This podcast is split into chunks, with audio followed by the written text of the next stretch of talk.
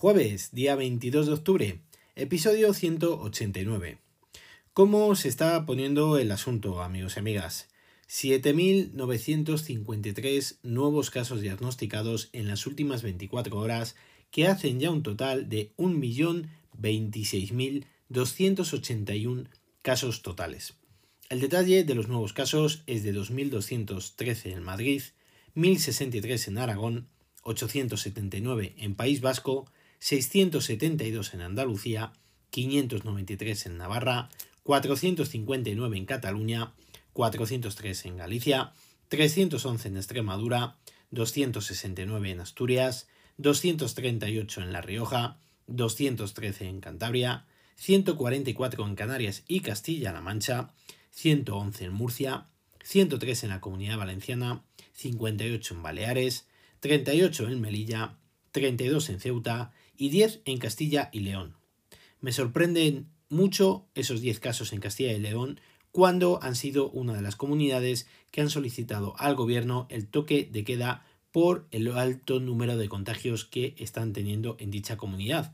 Y recordad que hay varias ciudades confinadas, como son Burgos, Palencia, Ponferrada y alguna más que ahora mismo no recuerdo.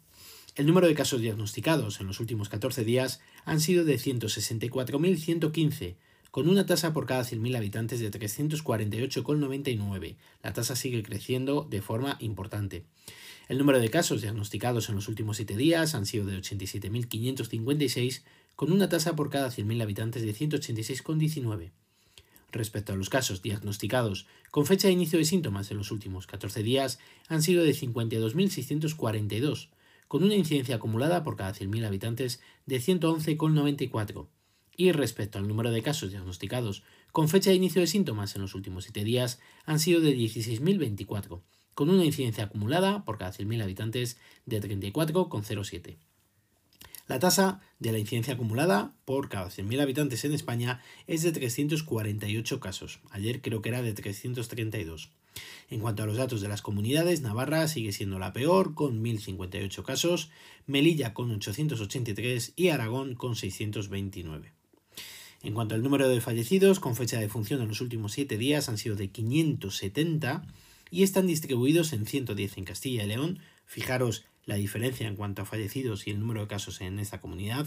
109 en Madrid, 60 en Andalucía, 54 en Aragón, 45 en Galicia, 33 en el País Vasco, 31 en Navarra, 28 en la Comunidad Valenciana, 20 en Asturias, 17 en Extremadura, 14 en Canarias, 12 en Cataluña, 11 en Castilla-La Mancha, 7 en Cantabria, 6 en Murcia y La Rioja, 4 en Baleares, 2 en Melilla y 1 en Ceuta.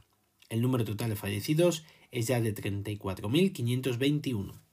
En cuanto al número total de PCRs que se han realizado en la semana del 12 al 18 de octubre, han sido de 786.744, con una tasa por cada 100.000 habitantes de 1.672,99 y una positividad del 12,2%. Las pruebas realizadas en concreto en el día 19 de octubre fueron de 116.960, con una tasa por cada 100.000 habitantes de 248,71 y una positividad del 12,4%. El número total de pacientes COVID hospitalizados es de 14.160, con un porcentaje de camas ocupadas del 11,80%. En cuanto al número de pacientes COVID en UCI, son de 1.966, con un porcentaje de camas ocupadas del 21,85%.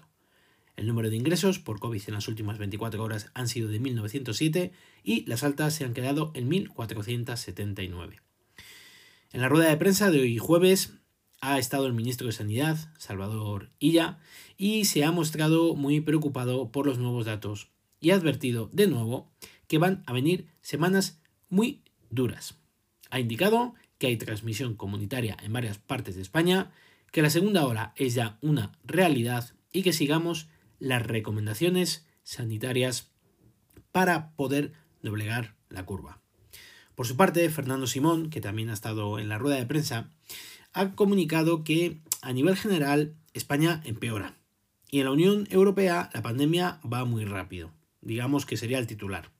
El tema pinta muy mal y al menos seis comunidades autónomas tienen más del 35% de ocupación de camas UCI En cuanto a los datos de positividad, en nuestro país es cuatro veces superior a los umbrales que establece la Unión Europea.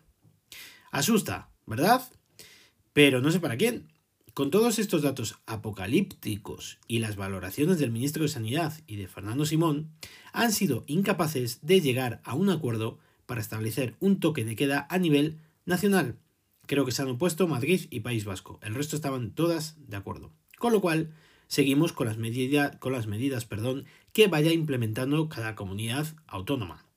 Van pasando los días, van pasando las semanas, los datos cada vez son peores y nadie toma una decisión unánime y dura o bien restrictiva a más no poder para intentar bajar la curva. Insisto en lo que otras veces os he dicho, o bien no nos están contando algo o no entiendo cómo estamos tan tranquilos. Simplemente con intentar asustarnos, algo que está comprobado no sirve de nada, no vamos a solucionarlo. Vamos con el apartado de tecnología. Finalmente ayer, después de, hablar con vosotros, bueno, más bien de, que me escucharais o de grabar el podcast, estuve mirando las opciones de reparación que tenía en mi aspirador de mano sin cable, en, la Dyson. Desde la web eh, comprobé que para mi modelo ya no hay piezas de reparación ni de sustitución, con lo cual me remitían a ponerme en contacto con ellos para comprar una nueva aspiradora sin cable con un descuento por mi aparato, sin decir el, el importe del descuento ni nada.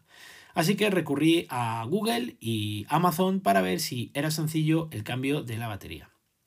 Resumiendo, después de leer, con dos simples tornillos puedo sacar la batería y hay varios modelos para poder comprar en Amazon de distintas marcas. Todos tienen que ser iguales para que se puedan volver a colocar en mi aspirador. Con lo cual, ya la tengo pedida, me han costado, creo que ha sido, ya no me acuerdo, creo que han sido 34 euros, me ha costado la batería. Mañana viernes la recibo, así que genial, porque así el fin de semana la puedo colocar, la puedo instalar y la puedo probar a fondo.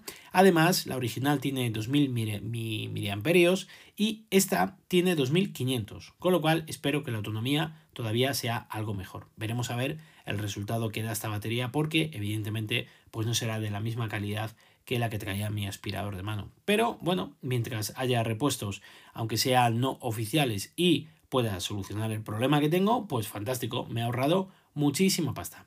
Además, aprovechando el pedido en Amazon, he comprado ya los protectores de pantalla para el futuro iPhone 12 y una funda transparente de silicona para protegerlo. Digamos que tengo el collar antes que el galgo, como se suele decir, pero es que es necesario para que en cuanto lo tengamos en nuestro poder podamos darle uso sin miedo, sin miedo a prepararle ningún desperfecto o ningún rayón indeseable. Además, mm, yo no sé si, os lo he comentado habéis visto algún vídeo de algún eh, unboxing de, de, los nuevos iPhone, viene sin el plástico protector. Lo que traía antes, ahora viene boca abajo, para que según le abras veas la manzanita del, del logo de la parte trasera del teléfono, sin ninguna protección, solo en la parte delantera ¿vale? Y no viene protegido como antes, que venía, si os acordáis, con un plástico que rodeaba todo el terminal. Ahora ni eso. También estarán escatimando, o será por el medio ambiente. Vaya usted a saber. Respecto al tema de la batería que os comenté ayer, pues yo, ¿qué queréis que os diga? Yo casi os lo puedo confirmar. El iPhone SE, por lo menos, ha empeorado, pero, pero mucho, en cuanto a la autonomía de la batería. Ahora mismo tengo un 10%. Yo lo achaco a la actualización de iOS 14.1.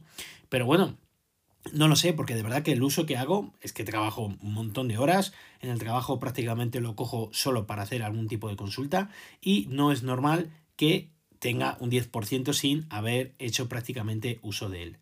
Pero bueno, mañana de todas, de todas las maneras tengo que solicitar la devolución del terminal porque hace dos semanas que lo recibí, 14 días, y a ver si a lo mejor el sábado si tengo ganas me pongo en contacto con Apple para ver si puedo estirar la devolución hasta que me llegue el iPhone 12 de mi mujer y así pueda recuperar mi iPhone XR.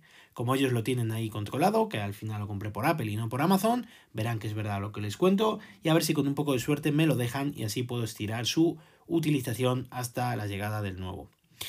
Se ha sabido también, ya para terminar, que las actualizaciones del sistema operativo se podrán realizar ahora también gracias al 5G. Te permite eh, poderlo seleccionar en los ajustes del sistema gracias a esta nueva tecnología. Además, por si no lo sabíais, la parte trasera del iPhone solo tiene la manzana, vamos, el logo. Ya no aparecen las inscripciones estas que aparecían de eh, diseñado en California, fabricado en China o el marcado de la, de la CE, sino que estas marcas han sido traspasadas a uno de los bordes de los laterales del teléfono. La verdad es que tengo muchísimas ganas de tenerlo en mis manos, aunque yo no le voy a dar uso y se lo va a dar mi mujer. En fin, amigos y amigas, mañana más y mejor.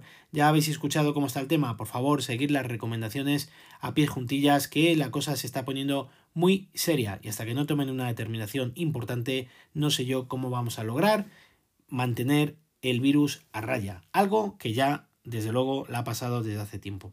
Si queréis contarme algo, ya sabéis que lo podéis hacer al mail elgafaspodcast.com o en Twitter como arroba elgafaspodcast. Recuerda visitar mi blog os dejo la dirección en las notas del episodio. Un saludo a todos y muchísimas gracias por vuestro tiempo.